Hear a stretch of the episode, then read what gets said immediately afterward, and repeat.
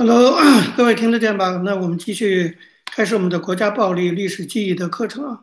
那么上一周因为那个六四的事情太忙，后来有 Zoom 这样的事，所以我们耽误了一周。那么我们这一周呢，就继续开始去讲历史记忆啊。那么历史记忆这个课，我觉得还是很重要的。大家看到最近这个美国爆发的这个黑人抗议示威的这些活动，你可以看到黑人对历史上他们受到的这种奴隶待遇的历史记忆，在今天还在继续发挥现实的作用啊，包括。甚至在英国都要推倒丘吉尔的像，那么在我们附近的我吉尼亚州啊，也有人要提出推倒这个南北战争时期李将军的雕像。其实说起来都是很久很久以前的历史记忆。有些人说啊，这个过去的历史就过去了。可是你看看奴隶制时期、南北战争时期的历史记忆，在今天仍然非常直接地冲击着美国的现实政治。这就是历史记忆的重要性和历史记忆的现实意义。我还是强调，当我们讨论历史记忆的问题的时候啊，我们要带着这个现实的视角啊，带着一些问题意识来看历史记忆的问题。那么文革就是这样。大家记得崔健啊，就讲过一句有名的话，他说：“只要毛泽东的像还挂在天安门城楼上，文革就没有结束。”这句话我觉得非常耐人寻味啊，大家可以去慢慢的去去琢磨。那我们都知道，一九六六年啊，毛泽东发动这个文化大革命。现在其实已经过去了很久了啊。关于文革的话题啊，在我成长那个阶段，上个世纪七十年代末八十年代初的时候，曾经大量展开很多的文学作品、政治评论啊等等。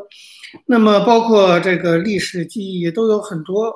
回顾那时候刚过去十年的那个惨痛历史，当时呢那些八十年代的讨论可以说开启了思想解放的这个潮流，开启了对一个人性化。人道主义的社会的文化建设。那么后来我们知道，随着对西单民主墙的封杀，随着精神污染、反资产阶级自由化等等政治运动的逆流泛滥，在六四镇压以后，文革又成了被禁止的话题了。啊，后来又不怎么谈。中国的历史到了一九六六年开始的这一段，除了一些花边新闻式的文章，什么蒯大富怎么样了之外，几乎没有什么太严肃的讨论。啊，官方更是很少出击。即使在今天呢，虽然有很多的呃文革的受难者现在掌握了权力啊，现在这个老红卫兵一代掌握了权力，可是文革仍然是个敏感的禁区，他们也不愿意提他们过去的历史。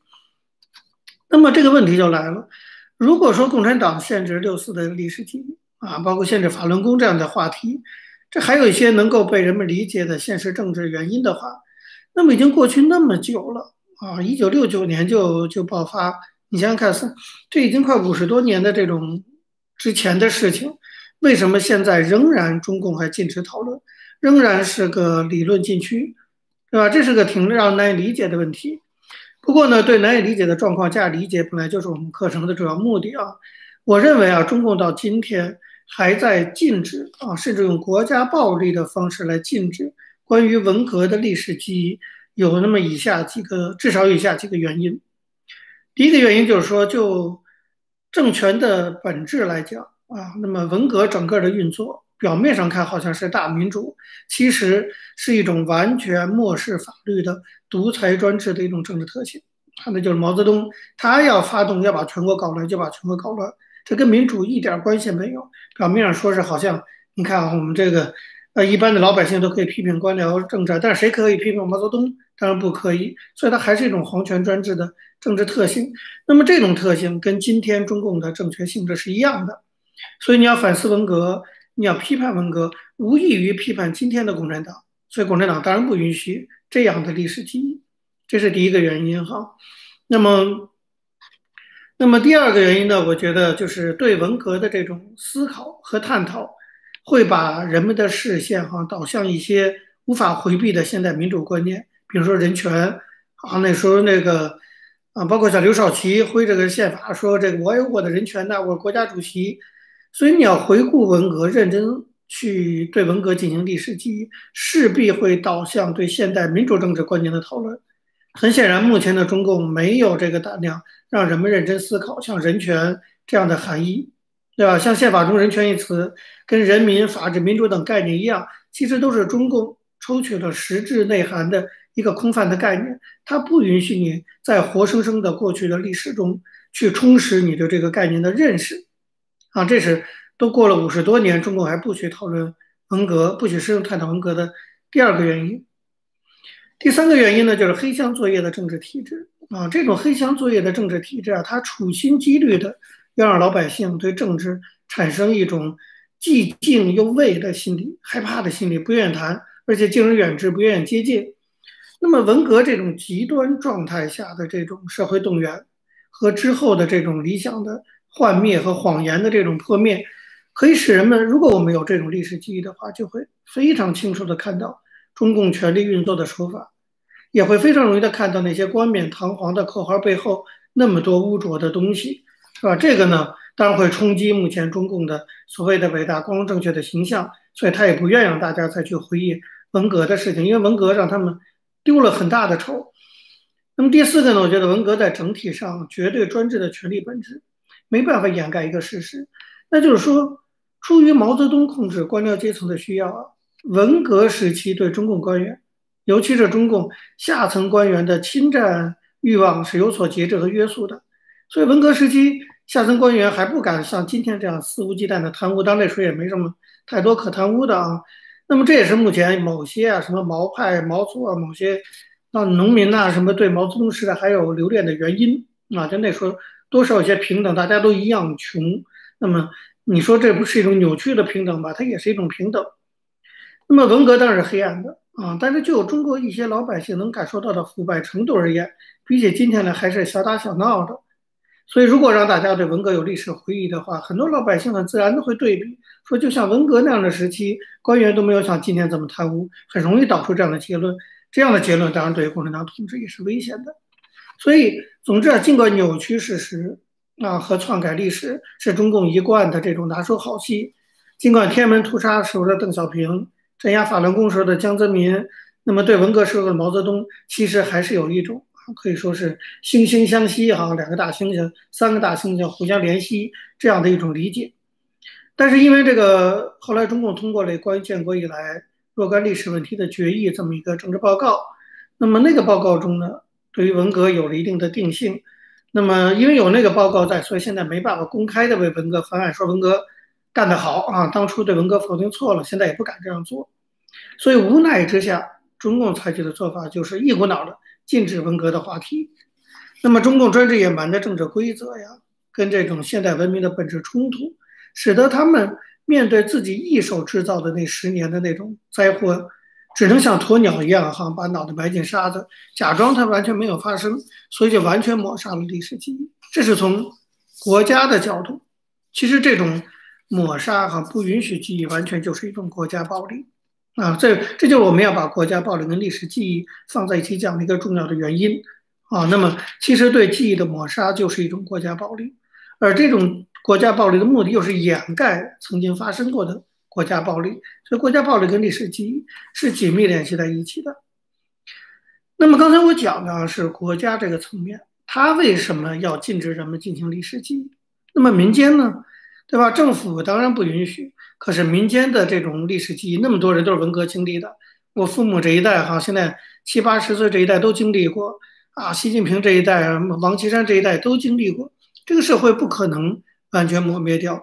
那么官方虽然没有官方的关于文革的历史记忆，民间有民间的关于文革的历史记忆。可是我认为啊，现在在中国民间对于文革的历史记忆也是存在非常大的问题的。这不光是我认为，我给大家讲举一点别的学者的研究成果啊。你比如说，现在好像还在香港的这个文学评论家叫徐子东，原来北大中文系出身的。徐子东呢，他做了一个文学评论史的这种研究哈，他检视了一批对于写过关于文革的这种历史回忆的小说的作家，比如说王蒙，是吧？阿城。王安忆也写过，张贤亮、韩少功、史铁生，甚至包括莫言、余华、张承志、梁晓声，一大批中国的这个作家啊，那么写过关于文革的小说。徐子东呢，从中挑出了五十篇关于文革的小说。仔细看过之后，他曾经写过一个很长的一个文学评论，就是文学作品，那么他来自民间，来自知识分子、来自作家对文革的记忆存在什么问题。徐子东指出，归纳这五十篇关于文革的小说，可以看出有四种模式以及相对应的四个结论。就是你会看到中国这些知识分子、这些作家对文革的记忆，无外乎以下四种模式，就是经由他们的历史记忆，文革以四种方式呈现出来。第一种呢，就可以称之为灾难故事，啊，那就是把这个文革呢，就是描写成这个契合大众审美趣味、宣泄需求的这种灾难故事，也就是说，少数坏人在迫害好人，把它这么一种描写成这，以这种方式呈现啊。这是历史记忆的第一种呈现方式，就少数坏人迫害好人的灾难故事。这徐子东总结的啊。第二类呢，就是说坏事最终变成好事的历史反省啊。很多小说就是体现了知识分子干部的忧国情怀，好像经过文革，结果呢，我们终于认识到啊，这个专制是多么的不好，我们要走向更光明的未来。那么，关于文革的历史记忆成了一种历史反省。那这种历史反省背后的含义，就是坏事最终变成好事了。就跟我们现在这个这武汉肺炎似的啊，这个丧事当成喜事办了。这是第二种中国作家关于文革历史记忆的模式。第三种模式呢，就是先锋派文学对于文革，韩少功这些人啊，他有一种荒诞叙述，是把整个文革，包括王小波关于文革的一些小说的描写，也属于荒诞叙述。就他把文革当成一个很荒诞的过去，就是完全是荒谬的。那历史的反祖现象就是那一段。那就是很多坏人合作，成了整个一个荒谬的一段历史时期。这是文革的荒诞叙述。第四类呢，就是红卫兵和知青啊，张抗抗就是代表啊，还有一些梁晓声这样的当年的这些到北大荒啊什么这些知青，他们的文革记忆。那么这种文革记忆呢，他们承认充满错误，但是很多知青作家不肯忏悔，对吧？其实包括姜文那些电影，以后有机会我们还会讲到。他的一些文革电影，其实你可以看出来，包括王朔的文革小说，对那个时候文革，尤其是文革末期的那种啊，那种就是整个无政府状态，其实充满了怀念啊，阳光灿烂的日子，对不对？那个电影叫《阳光灿烂的日子》，文革成了阳光灿烂的日子。所以徐子东仔细剖析了中国作家的五十篇文革小说，发现中国的知识分子和作家把这段历史记忆。用以下四种模式呈现出来，要不然就是少数坏人迫害好人的灾难故事，要不然就是坏事最终变成好事的历史反省，要不然就是许多坏人合作而成的一种荒谬叙事，要不然就是虽然犯了错，但是青春不悔这样的一种文革记忆。那么整个文化大革命的历史记忆啊，在作家手下就呈现出这种状况。徐子东认为这四种叙事模式。实际上都受到了官方对于文革历史书写的限制的影响，实际上都是在一种框架内的一种历史记忆，这是有问题的啊。那么，比如现在法国的一个历史研究者陈岩，他就针对徐子东的这个研究成果做过点评，他就说：“他说你看，遵循前两种叙事啊，文革或者是灾难啊，或者是坏事，但是呢，可能都因祸得福，坏事变好事。”他说：“要按照这种逻辑进行历史记忆，我们社会没法进步，对不对？因为我们就没法解释，那到底文革给中国带来什么？难道好事吗？对不对？所以这就是上帝对我们的考验。所以文革变成件好事了，因为它使我们更能觉醒。这不太荒，这本身就很荒谬，对不对？难道中国人曾经经历的这一段，啊，中国历史上绝无仅有，世界历史上也极为罕见大灾难，它就是。”光明到来之前要经历的一种黑暗吗？是吧？《庆余年》里的啊，光明之子成了这个了吗？这种叙事就是扭曲的历史记忆。换句话说，民间的历史记忆也有不正确的、扭曲的部分。那么，按照后两种叙事，就是荒诞叙事和知青回忆的话，那么文革要不然就是某种你根本没法解释的一种荒诞啊，这个或者用像王小波用一种嘲讽的方式去写。那如果是一种无法解释的荒诞的话，也就无所谓教训和反省了，因为它根本就人类反祖，就是一种荒诞荒诞的东西，无理性可言。那你反省什么呢？对吧？或者承认文革参与者的错误，但是又青春无悔，那更没有反省余地了。这种反省好像有勇气面对这个道德的责难，但是它的宗旨其实还是逃避。就我们年轻啊，那我们也是被蒙骗的，这都不是真正的认错，不是真正的忏悔。不是真正的认错和忏悔，就没有真正的觉醒。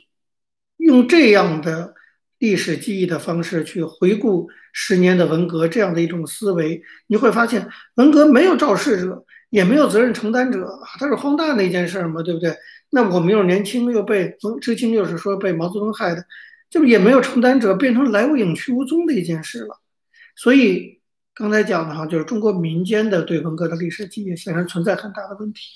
但是还有一个更严重的问题，我觉得现在在芝加哥大学专门做文革中的打人打人的就是现象研究的这个王友琴，他曾经讲过一个关于文革的历史记忆，我认为更严重的问题。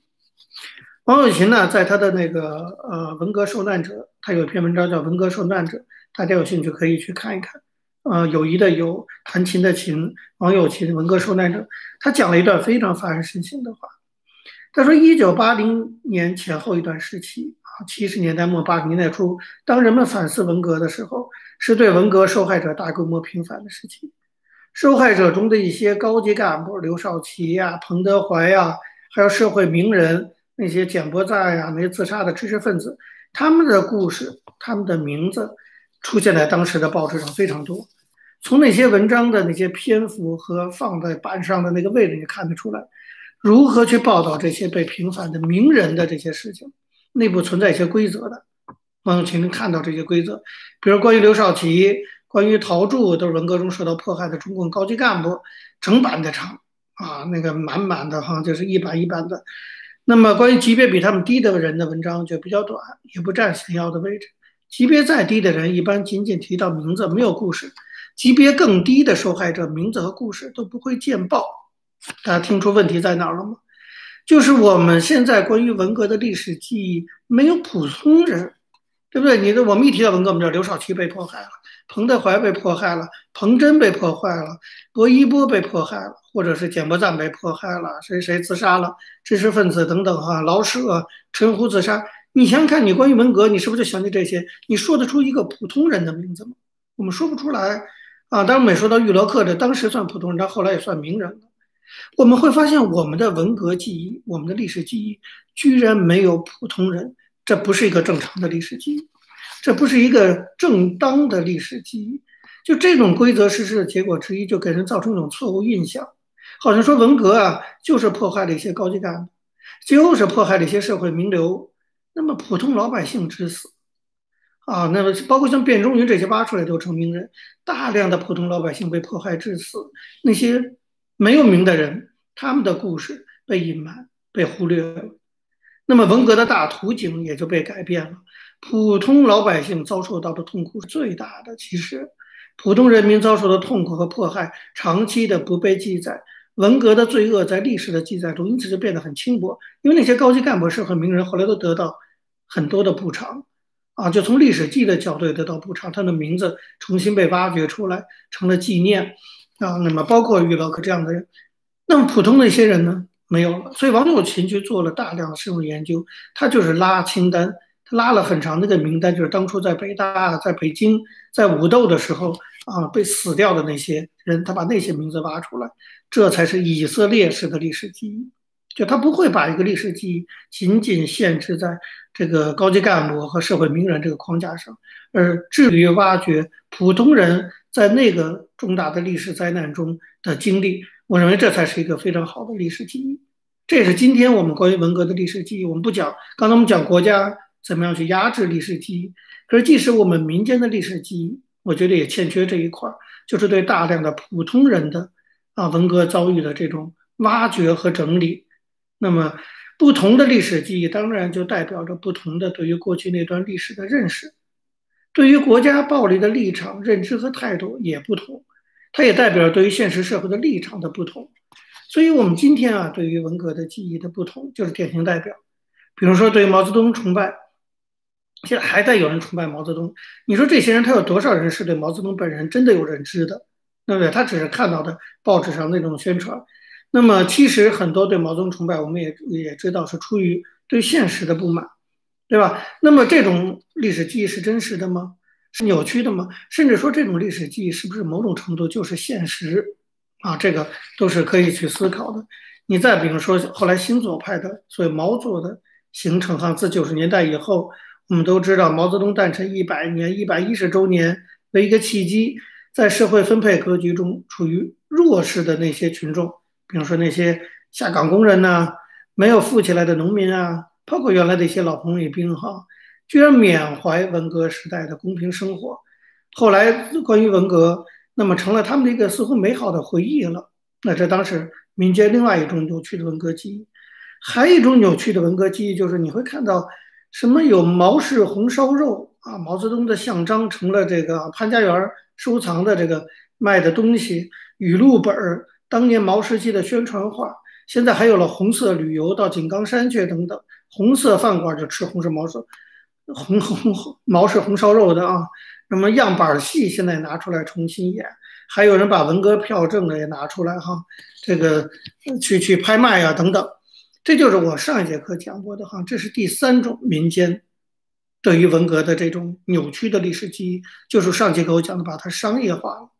所以不要说官方怎么样出于政各种政治考虑去压制的文革历史记忆，今天中国民间对于文革历史记忆也存在着种种不正确的地方，一个就是王友琴讲的。就是我们只见到公卿将相的文革记忆，我们很少挖掘整理普通人的文革记忆。那么第二个呢，就是说 这种商业化的这种文革记忆。第三个就是把跟现实的这种不满结合在一起的这种文革记忆，从而扭曲了历史的真相。所以你看，我们还不要讲六四啊这些东西，文革就是中国一个非常大的记忆。为什么今天中国？啊，我觉得在现实政治中，仍然中国还没有进步，甚至还要又朝文革去倒退。很大程度上，我认为今天中国的这种啊政治现实，是我们没有建立起一个好的历史记忆导致的。你不能把所有责任都推到政府身上，就是我们民间。刚才我讲了那么多的历史记忆，是不是也有很多不正确的地方和扭曲的地方？那么，如果我们对过去的历史记忆没有一个正确的认知的话，当然会影响到你对现实政治的认识，啊，这就是今天中国，就是我们谈论历史记忆，就包括谈论对文革的历史记忆，对今天中国很重要的现实意义。啊，那么如建立起一个正确的一个对文革的历史记忆，有助于我们在今天的中国啊正确认识现实和去做更积极的推动和改变的作用。那么对文革的历史记忆呢，我们就介绍到这儿，其他的问题我们下节课再继续给大家介绍。